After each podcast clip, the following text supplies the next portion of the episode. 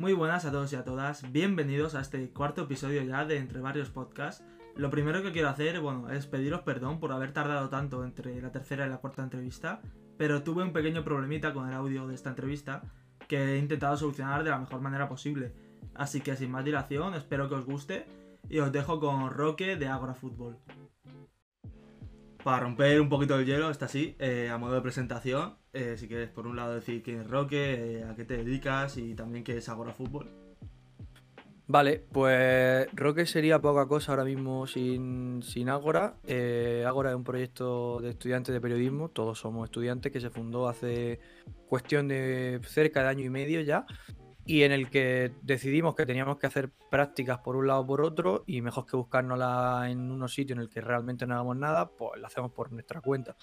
Y a partir de ahí, pues fue a más y ahora estamos haciendo directo en Twitch y ya, la gente nos puede ver por ahí tres, cuatro veces en semana, por lo menos. Eh, lo que has dicho, eh, tratáis la actualidad deportiva. Y en ocasiones ha habido gente pues, que eh, os ha acusado de hablar solo del Madrid y del Barça, cuando no es así. O sea, habéis hablado de prácticamente todos los equipos de la liga. Eh, es cierto pues, que en ciertos momentos hay equipos que mm, se merecen más importancia pues, por la situación y por la actualidad. Eh, pero, pero ¿qué importancia le dais en Agora al resto de equipos de la liga que no son pues, los Barça, Madrid y Atleti? Hombre, intentamos tratarlo todos con una equidad hacia todos los equipos. ¿Qué pasa? Que hay veces que es muy complicado. Más que nada porque, por ejemplo, de Madrid y de Barça hay noticias todos los días de Osasuna mismamente hay un par de equipos, un par de medios que lo cubren y no tienes tantas noticias. Y luego, por otra parte, eh, ¿qué medio de comunicación en España le da la misma importancia a un Barça, a un Madrid, que a un Osasuna o a un Elche? Dentro de esto, nosotros cuando hacemos previas de partido y se enfrenta el Barcelona contra el Osasuna, que se enfrenta esta hoy, o sea, no, mañana, perdón, intentamos si vamos a hablar un poquito del 11 que puede sacar el Barça, también hablar un poquito del 11 que puede sacar los Asuna. del año pasado a, este habéis ampliado el equipo con, gente de más ciudades para intentar cubrir pues eso, de todos los mm. equipos de la liga. ¿Tenéis pensado de cara pues, al año que viene, por ejemplo, ampliar también, pues, por ejemplo, a, gente que cubra un poco la Premier, la Serie A o alguna liga extranjera? Pues te diría que sí, porque es lo típico, ¿no? Digo que sí y luego ya vemos si lo hacemos o no. Pero la realidad es que no. O sea, ahora mismo entre los planes a corto medio plazo no está tratar otras ligas, seguir con la Liga Española, seguir con la, con la Champions, eh, Europa League y todo eso, pero no está en los planes tratar otras ligas más que nada porque por parte del equipo que estamos ahora mismo no lo cubrimos por otra parte, porque tiempo tampoco hay. Eh, y luego, por otro lado, porque yo creo que la Liga Española en España, lógicamente, tiene más interés. Esta pregunta es un poquito difícil de responder. ¿Qué crees que es lo mejor que hace ahora y en lo que debería mejorar? Uf, me tienes que dejar que lo piense un poco. A ver, lo mejor que hace, yo creo que eso es más sencillo decirlo y es estar cerca de, la gente. O sea, yo veo canales de Twitch que no leen el chat, que le da igual lo que diga la gente. Y creo que eso, en cierta parte, canales más grandes es normal, porque al final tienen un volumen increíble. Pero nosotros siempre intentamos, o mismamente, por ejemplo, canales que no agradecen una suscripción o lo que sea, nosotros siempre intentamos estar cerca de, la gente que nos ve, ya sea agradeciendo, por supuesto, cada vez que nos siguen o con una suscripción, prácticamente llevando el, el rumbo del directo hacia donde nos hacia donde nos guía el chat, haciendo, vamos, de hecho cuando hacemos una encuesta de quién tiene que ser el extremo derecho del Barça, eh, de Miro Abde, eh, lo que dice el chat de una encuesta que ponemos es lo que, lo, que, lo que sale. Entonces yo diría que eso, que darle una importancia muy grande a la gente que nos ve y luego eh, lo peor que hace. Pues fíjate que eso, normalmente la gente suele decir primero lo peor, pero yo eso tendría que pensarlo. Estoy seguro que hay cosas, seguro, pero, hombre, yo te diría que hay días que, todos debemos estar en general un poquito, un poquito más frescos en el sentido de, también es verdad que llevamos dos años haciendo esto y no lo mismo una persona que lleva 40, pero bueno, creo que con el paso del tiempo eso se, irá, se irá supliendo. Bueno, el proyecto, lo que tú has dicho, eh, os acercáis mucho a, la comunidad, eh, por redes estáis muy activos y está teniendo una buena aceptación y los números pues eh, así lo reflejan porque de los canales, al menos que yo he visto que traten la actualidad deportiva, quitando ya los periodistas reconocidos en, el mundo del periodismo, eh, vosotros sois de los que mejor eh, os están saliendo las cosas, mejor lo estáis haciendo. El otro día, por ejemplo, fuisteis más de 150 personas sin hosteo ni, ni nada y habéis conseguido entrevistas con gente como, como Gonzalo Melero, Paco Gémez y, demás. Cuando comenzó la idea de Agora, ¿tú tenías eh, estas expectativas de poder conseguir, por ejemplo, una entrevista a Paco Gémez que nosotros que hemos visto la liga, hemos visto entrarlo en primera división y, joder, eh, impresiona. La verdad que no, o sea, yo es que te diría que ahora es un proyecto que empezó sin expectativa. O sea, el punto de base de David y mío, que somos los fundadores, era vamos a empezar a hacer esto sin ponernos ninguna meta y donde lleguemos hemos llegado. Esto es como el que va a subir una montaña en bicicleta y dice, bueno, si llego al kilómetro 3, pues al kilómetro 3, si llego al 6, al 6. Pues era un poco eso, o sea, no había ninguna expectativa de ninguna manera.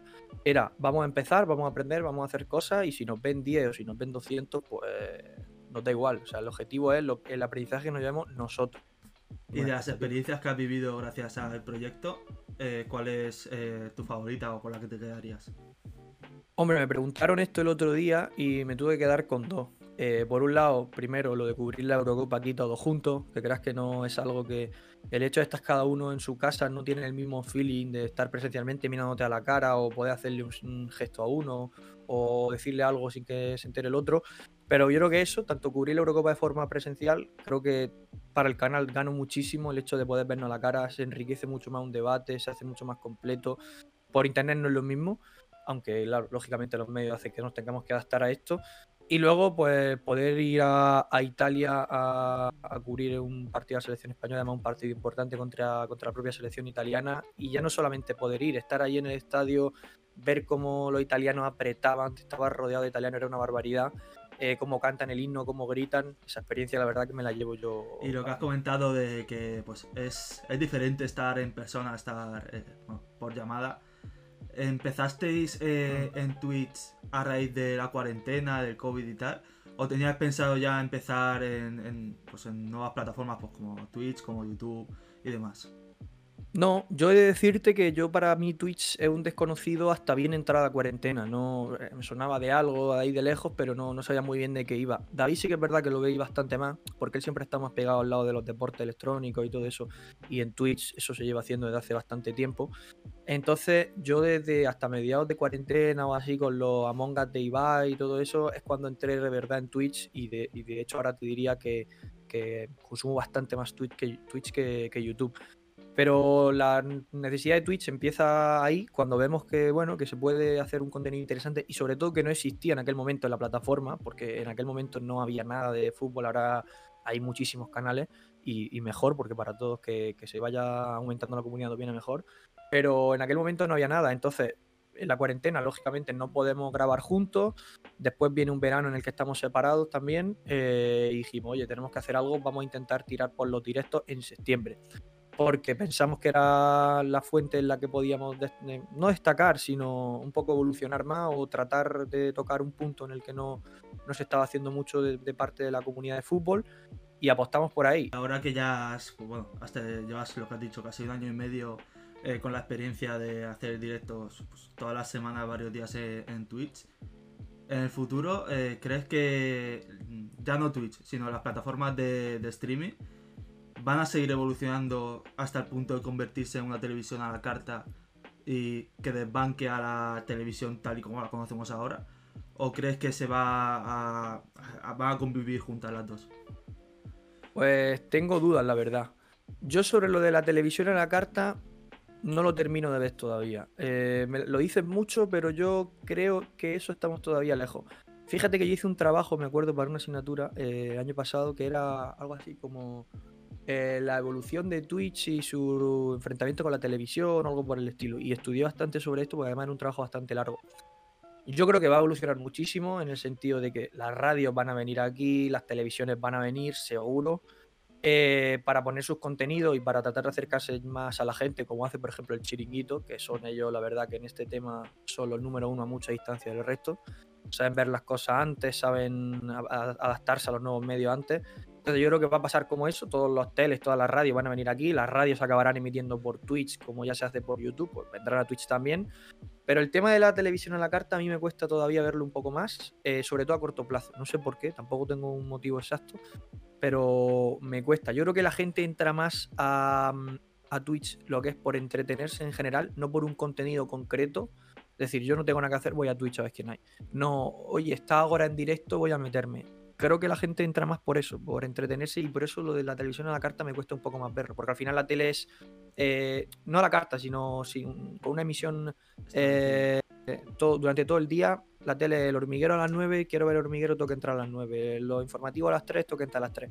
Y Twitch es un poco más, Auronplay abre toda la tarde, y, y, si alguien se aburre durante toda la tarde, pues entra a su directo. Creo que es más eso, no voy a entrar al directo a Auronplay. Con lo que has comentado pues, del chiringuito, eh, que la gente entra a entretenerse, eh, últimamente pues, se ha estado hablando mucho de qué es periodismo y qué es entretenimiento, y de si pueden convivir juntos eh, el periodismo y el entretenimiento. Tú sobre, Mm. sobre esta corriente de separación de ambos, ¿qué opinas? O sea, ¿Crees que pueden convivir juntos el periodismo y el entretenimiento o que son dos cosas que se tienen que separar? Fíjate que esta pregunta que me haces tú ahora se la he hecho yo a mucha gente, sobre todo periodistas que he entrevistado a varios del chiringuito y alguno que otro que no es del chiringuito también se la he hecho. Y siempre me ha interesado su respuesta. Te diré que yo no tengo todavía una opinión del todo formada para responderte a esta pregunta. Lo que piensa ahora mismo, lo que piensa el Roque 2021, casi 2022 ya, es que sí, pero tiene que haber ciertos límites. O sea, eh, tiene que haber ciertos límites, como en todo en general en la vida, pero sí que puede convivir. De hecho, si tú haces un producto de periodístico, periodístico bestial, pero no sabes ponerle una capa de entretenimiento por encima, yo soy de los que piensa que la gente no te va a ver, por muy bueno que sea el producto. Pero al revés, si haces un producto de entretenimiento buenísimo, pero no tienes nada de periodismo, si lo intentas vender como periodístico, como un contenido periodístico, la gente te va a echar a la lumbre. Entonces, creo que tiene que haber un, equilibrio entre, ambos conceptos, pero no soy del radical que dice no, eh, no puede haber entretenimiento en el periodismo, tiene que ser un programa serio de solamente información. No. A mí, durante la carrera como, como estudiante de periodismo, una de las cosas que más, como más rabia me ha dado es que algunos profesores nos intenten inculcar que eh, da igual que tengamos al lado, que tenemos que pisarlo, si hace falta pisarlo para llegar tú antes a, arriba, que, que, hay que pisarlo, aunque sea tu amigo. Eh, bueno, tú habrás conocido a gente eh, en la carrera o, en Agora que, que, pues también eh, de estar todos los días juntos y tal, habrás hecho amistad con ellos. ¿Qué opinas de, de, este pensamiento de si tengo que pisar al de al lado lo piso para llegar yo antes y aunque sea tu amigo?